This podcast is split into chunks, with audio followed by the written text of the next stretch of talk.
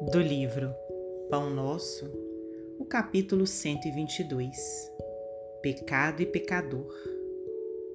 Amado, não sigas o mal, mas o bem. Quem faz o bem é de Deus, mas quem faz o mal não tem visto a Deus. Terceira Epístola de João, item 11. A sociedade humana não deveria operar a divisão de si própria como um campo em que se separam bons e maus, mas sim viver qual grande família em que se integram os espíritos que começam a compreender o Pai e os que ainda não conseguiram pressenti-lo. Claro que as palavras maldade e perversidade ainda comparecerão por vastíssimos anos no dicionário terrestre, definindo certas atitudes mentais inferiores. Todavia, é forçoso convir que a questão do mal vai obtendo novas interpretações na inteligência humana. O evangelista apresenta conceito justo.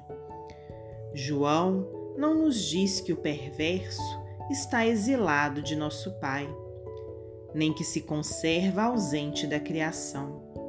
Apenas afirma que não tem visto a Deus.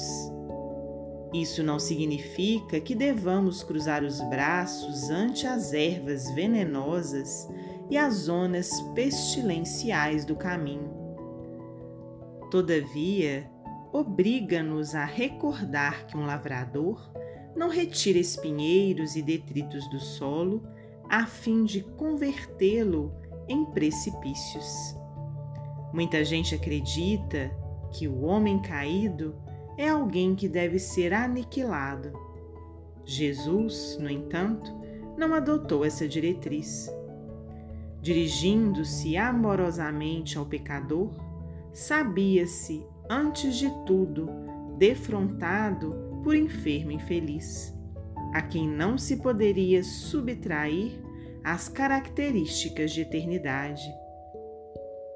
Lute-se contra o crime, mas ampara-se a criatura que se lhe enredou nas malhas tenebrosas.